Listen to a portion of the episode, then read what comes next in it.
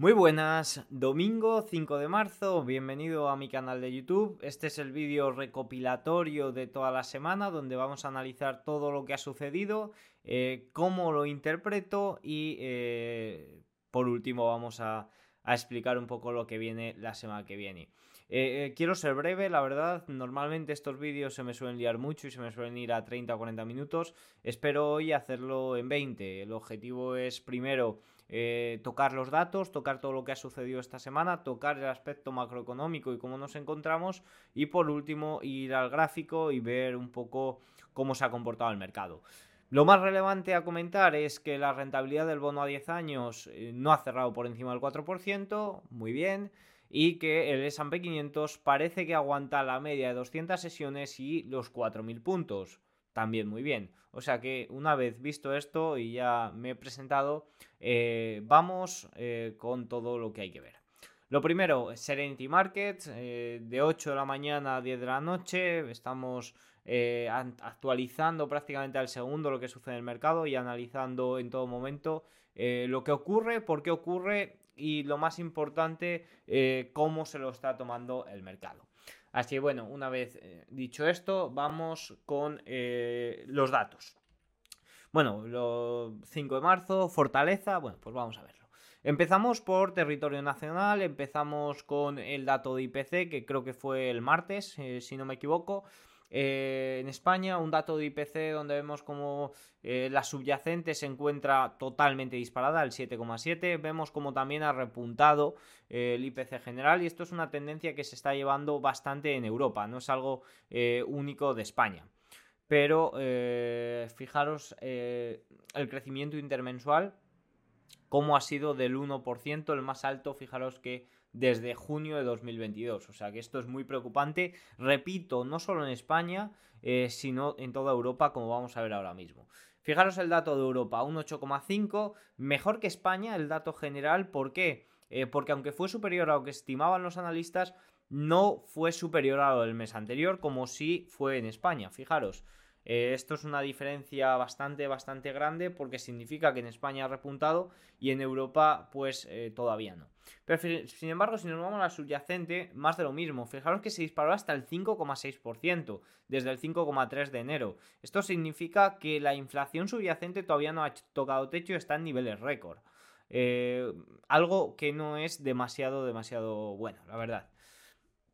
También han salido PMIs eh, durante esta semana. Tuvimos el PMI manufacturero de la zona euro, eh, que fue de 48,5 prácticamente lo estimado. Esto está claro que eh, significa recesión en el sector manufacturero. Sí que es cierto que lo que más pesa en estos países y en estas zonas es el sector servicios, al igual que en Estados Unidos, pero eh, bueno, mm, relevante, sobre todo a nivel de recesión, se suele decir que el PMI suele ir, a, o sea, el, sector manufacturero suele ir adelantado al sector servicios. Por un lado, ¿cómo se, puede interpretar estos datos? Pues como recesión en el sector manufacturero y inflación en el sector servicios, eh, esta inflación prácticamente.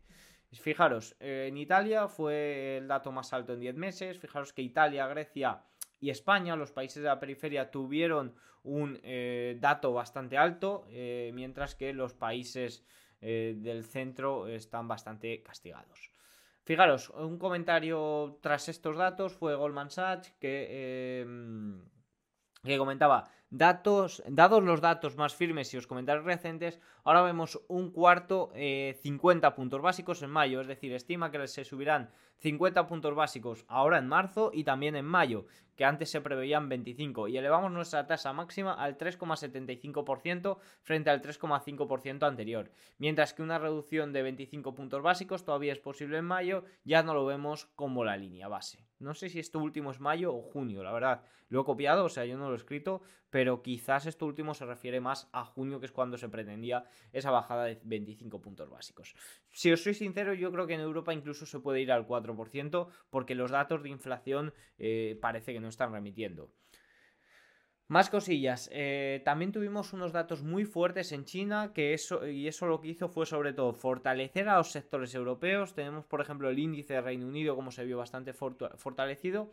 Se habla de crecimientos incluso un 6%. También vimos como el petróleo West Texas también se vino arriba. Eh, y en general, estos datos, como ya digo, eh, unos datos chinos, yo la verdad que no me los termino de creer, pero bueno, que anuncien fortaleza significa que, que, la fábrica del mundo sigue funcionando, ¿no? Vamos eh, con más datos. También tuvimos el ISM de manufacturas del PMI manufacturero de Estados Unidos, que fue 47,7 versus el 48% esperado. Repuntó frente al mes de enero, pero fijaros que sigue en territorio recesivo por debajo de 50. Fijaros, el comentario ante este dato, una desaceleración en la construcción de nuevas viviendas y las preocupaciones de una economía en desaceleración tienen a los clientes retrasando las compras en un esfuerzo por desabastecerse. Las empresas y los nuevos pedidos se están suavizando y los clientes están expulsando los pedidos actuales. Aunque persisten las preocupaciones sobre una recesión, no esperamos una gran caída en la fabricación este año. En el peor de los casos, no habrá cambios. Más cosillas. Eh, los bancos centrales, tras estos primeros datos del PMI, sí que es cierto que tuvieron unos comentarios, esto fue el miércoles, eh, aceptando bastante la realidad. Me sorprendió porque fue contrario a lo que se venía haciendo. Fijaros, Nagel, presidente del, del Consejo de Gobierno del Banco Central Europeo, son necesarias subidas significativas después de marzo. Es decir, reafirmando esos datos de Goldman Sachs o esas estimaciones de Goldman Sachs de que eh, quizás en mayo haga falta eh, unas subidas en vez de 25, como se estimaba, de 50 puntos básicos. Luego Cascari de la Fed de Minneapolis también comentaba, no estoy seguro de que se pueda lograr un soft landing. Curioso, curioso esto cuando nos vienen vendiendo totalmente desde la Fed eh, ese, ese soft landing. Más cosillas. Luego, el jueves, lo que vino sobre todo, el jueves tuvimos en el mercado, fijaos que os pongo los futuros, tuvimos en el mercado, espera que os quito eh, los gráficos, fijaros el análisis técnico, tuvimos en el mercado un día de rebote, fijaros que empezó el día, veníamos del miércoles todo esto y empezó el día a la baja, perdiendo los futuros de esa media de 200, pero el día se vino arriba con fortaleza, estaba por aquí hasta que Bostic de la Fed, funcionario de la Reserva Federal con voto, eh, dejó claro que apoyaba 25 puntos básicos para marzo. Y también lo que más gustó al mercado fue que eh, estima que en verano eh, habrá una pausa. Esto la verdad que le gustó muchísimo al mercado, los 25 puntos y esta posible pausa. Y fijaros cómo se giró aquí, que ya nos dejó abiertos al viernes, que con un dato de ISM, que vamos a verlo, Em, mejor a lo esperado, pero mm, mejor a lo esperado no es algo bueno eh, concretamente para el mercado, pero sí inferior al mes de enero. Eh, ahora vamos a ver el dato que verdaderamente impulsó a los mercados. Eh, bueno, pues sirvió a los mercados como excusa para cerrar el viernes por todo alto. Fijaros, PMI, 55,1 versus el 54,5 es, estimado, el anterior 55,2. ¿Por qué digo que no fue un dato excesivamente bueno para los mercados? Porque aunque fue un dato bueno para la economía, fijaros, mayor a lo esperado, fortaleza, es un dato inflacionario y eso a día de hoy no le gusta al mercado. Pero fijaros que el dato bueno eh, para los mercados que sería malo en un entorno de economía normal, eh, fue que la partida de precios pagados del ISM fue la menor desde 2021. Esto significa, esto es un dato contrario totalmente a, la inflación. Entonces esto es muy, muy se lo toma muy bien el mercado porque estima que eh, sí que está haciendo efecto esas subidas de tipos de la Reserva Federal y va a andar con más cuidado. No obstante, eh, lo más importante yo creo que viene, sí que es cierto que este dato de ISM es importantísimo junto con el del PCE, pero esta semana ya empezamos con datos del mes de febrero como son em, el viernes con las nóminas y martes y miércoles tendremos comentarios de, Powell. Vamos a ver qué dice. Luego el jueves subsidios por desempleo, como cada semana, que siguen a la baja esta semana también. Eh, y el viernes nóminas, no agrícolas y tasa de paro. Muy bien, vamos en tiempo, vamos a ver el mercado y todo lo que ha sucedido. Fijaros que si abrimos con el DAX, eh, muchísima fortaleza en Europa, como digo, se ha visto muy beneficiada por esos buenos datos económicos. Sí que es cierto que tenemos la inflación ahí muy alta, pero también eh, hay que tener en cuenta que la composición de los índices europeos es muy distinta a la composición de los índices americanos. en América lo que más tira es el sector tecnológico, consumo, servicios de comunicación y demás, y eso evidentemente ante un entorno de subidas de tipos, de tipos de interés altos, mm, se ve muy afectado por la financiación porque muchas tiran de financiación. Eh, incluso mm, están relacionadas con nuevas tecnologías, aunque no tiren de financiación, sí que están relacionadas con empresas, tienen socias eh, de financiación que necesitan tirar de financiación, perdón. En cambio, eh, índices europeos están muy formados por el sector bancario, como por ejemplo tenemos aquí en España el IBEX, que se ve muy beneficiada a esta subida de tipos. Y si encima todavía no hay eh, datos claros que nos hagan ir a una recesión, pues se siguen beneficiando. Y, si además em, China eh, parece que sigue estando fuerte, pues aún más. Fijaros el DAX que ha cerrado por todo lo alto, fijaros que no ha llegado a tocar máximos, pero sí que ha cerrado en máximos prácticamente desde... Eh, desde eh, esto es... Esto es febrero de 2022, iba a decir pre-COVID, no, pre-caída, por así decirlo, fijaros.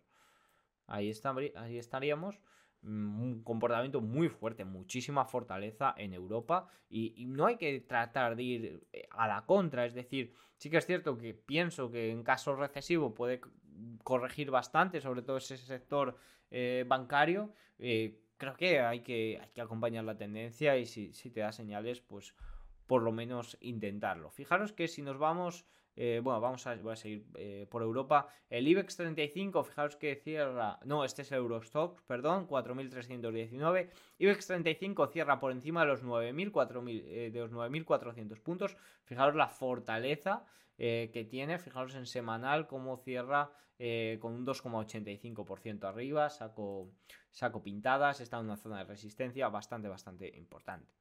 Eh, principal índice Reino Unido, como lo he dicho, muy beneficiado por esa fortaleza que mostró China, también cerró una semana positiva. Francia, Italia, bueno, eso ya nos importa menos. Vamos a Estados Unidos. Fijaros, el Dow Jones cierra una semana con un 1,75 abajo, sí que es cierto que estaba en una zona de soporte, está en rango lateral bastante claro. Si nos vamos al S&P 500, fijaros cómo aguantó la media de 200 sesiones, aguantó también la zona de los 3900, que es una zona bastante importante, ya sabéis que los 3800 es esa zona hardnet que nos dijo que en caso de que la rentabilidad estuviera por encima del 4%, era una zona bastante clara para ir. Y también eh, daba una cifra que era la del 8 de marzo, que es el miércoles. Así que por el momento está bastante lejos de lo que nos dijo Harnett. Pero, eh, pero bueno, ahí está. Eh, la verdad que el jueves y el viernes nos dejaron con unas velas bastante, bastante optimistas. Si nos vamos al Nasdaq, pues la verdad que también. ¿Cómo veo el S&P 500, el Nasdaq? Si me lo preguntáis, pues lo veo lateral, la verdad. Eh, el consenso de, los grandes bancos, de los grandes inversores, está prácticamente, o, nos dicen que están haciendo operaciones intradía, de ahí la gran volatilidad que hay, con opciones a vencimiento diario, entonces mucho más no podemos hacer. Lo que sí que es cierto, que también lo comentó la mesa de Goldman y se puede ver en el gráfico, es que el volumen de operación para estos dos días tan positivos, la verdad que tampoco ha sido nada del otro mundo. Si nos vamos al Russell 2000, prácticamente igual, ya saca la cabecita por encima de esta corrección, pero eh, sí que hay muchas compañías, la verdad, que con una pauta, fijaros que ahora las vamos a ver, con una pauta, una, una pauta muy similar a esta, una cuña, que, que en caso de que el mercado tirara, sí que es cierto que lo podían hacer bastante, bastante bien. Nos vamos a, eh, al mercado de la deuda. Fijaros el rendimiento del bono a 10 años. Como digo, lo más importante yo creo que a día de hoy tiene que mirar un inversor. En caso de que esté al alza, muy rara vez el mercado va a ser positivo, pero fijaros cómo ha cerrado por debajo del 4%. Sí que es cierto que no ha perdido todavía este soporte de, este soporte de los 3,90, pero eh, ha cerrado por debajo del 4%, que es algo bastante, bastante bueno para eh, cómo venía la semana hasta el jueves con ese comentario de Bostic, que ya lo hemos visto. Fijaos el VIX. El VIX cierra por debajo de la zona tranquila. Es cierto que no ha perdido esta línea de tendencia que viene marcando desde prácticamente 2017. No soy muy de análisis técnico en el VIX, la verdad, pero bueno, tengo esta línea aquí marcada porque es curioso cómo eh, no la ha perdido desde entonces. Y si nos vamos al petróleo, a la materia prima del petróleo, hemos tenido una semana de vaivenes. Es cierto que, de vaivenes, perdón, hemos tenido una semana alcista. Eh, pero lo que fue de vaivenes fue el viernes, es lo que quería decir. Eh, primero tuvimos esos buenos datos China, de China que fortalecieron bastante el precio. Y el viernes tuvimos un comentario que filtró Wall Street Journal de que Emiratos Árabes Unidos estaba planeando salir de la OPEC. ¿Qué pasa? Que eh, estoy gesticulando como si me estuvierais viendo. Tengo que hacer para que se me vea mientras tanto. El problema es que se, se tacha el gráfico, datos mal y demás, pero bueno, ya lo haré de algún modo. Em, eh, el viernes eh, el Wall Street Journal filtró esto y luego Emiratos Árabes Unidos salió desmintiéndolo. ¿Qué hizo? Pues de primeras cayó, fijaos que perdió toda la ganancia semanal y luego eh, cerró prácticamente subiendo un 2,51% por encima del 79 de 79 dólares y cerca de la resistencia de los 81 dólares. Más comentarios. Eh, vamos al oro. Fijaros que el oro también ha tenido una semana bastante fuerte, sobre todo el viernes, subiendo un 1,06%. El dólar, fijaros que tuvo, ha tenido una ligera corrección. Al final, aquí eh, dólar oro eh, en caso, esto es muy sencillo, en caso de datos no landing, en caso de datos inflacionarios, en casos de que eh, se necesiten mayores subidas de tipos, lo que va a funcionar es el dólar. En caso de eh, datos recesivos, en caso de datos que ya nos confirmen que la Reserva Federal debe de parar de subir tipos, lo que va a funcionar es el oro y en consecuencia yo creo que también los mercados subirán. Entonces yo estoy muy pendiente del Russell 2000. Las pequeñas compañías fueron las primeras en bajar y creo que también pueden ser las primeras en subir. Más comentarios, más comentarios por aquí. Tenemos el gas, el gas subiendo un 8%. Fijaros, una, ha arrancado un rebote bastante, bastante fuerte. Primera vez desde eh, diciembre de 2022 que supera la EMA 21, o sea que bastante importante. Vamos a ver, eh, tengo aquí cinco compañías que las puse por Twitter que están formando una clara cuña. Son cinco compañías tecnológicas, son cinco compañías eh, que en caso, ya lo vuelvo a repetir, en caso de que el mercado tire, en caso de que estos datos, como por ejemplo el dato de, los precios del viernes que impulsó tanto el mercado, que sirvió como excusa, eh, se repitan en marzo y por ejemplo la tasa de desempleo sea mayor a lo esperado y demás, esos datos van a ser muy positivos para el mercado porque eh, los inversores lo interpretarán como que la Reserva Federal ya va a parar. Entonces tenemos eh, estas compañías que están haciendo una cuña, que mostraron fuerza en un principio, que se van a literalmente eh, disparar. ¿Qué sucede? Que en caso de que los datos sigan siendo, por ejemplo, la tasa de desempleo de esta semana bajos, en caso de que salga un Powell bastante agresivo, en caso de que la Reserva Federal anuncie ya que va a subir los tipos 50 puntos básicos o que incluso algo que estaba descontado pero que quizás puede seguir haciendo daño, no se van a bajar los tipos en, 2020, en 2023, eh, estas compañías se van a venir abajo porque el mercado se va a venir abajo. Ya sabéis, la zona 3800 que, que comentó Harded, yo la veo posible en caso de que siga habiendo datos, vamos a llamarlos no landing, es decir, inflacionarios. Así que vamos a ver estas compañías, pero sobre todo quería dejar esto claro para que lo entendierais. Y una pena que no me estéis viendo porque eh, la verdad que lo estoy, lo estoy aquí comentando bastante bien, pero he visto que ahora se me ha ido la cámara, la verdad que esto es un jaleo bastante grande. Vamos, eh, la primera, eh, Uipatch, la verdad esta es una compañía que sigo desde hace muchísimo tiempo, la vi salir a bolsa, vi cómo caía, me gusta su modelo de negocio y eh, está haciendo una cuña, la verdad que bastante clara, fijaros que parece un cap and cayó hasta la zona de soporte, aguantó aquí bien, está rompiendo media de 200 al alza y tiene una cuña bastante clara que puede romper al alza.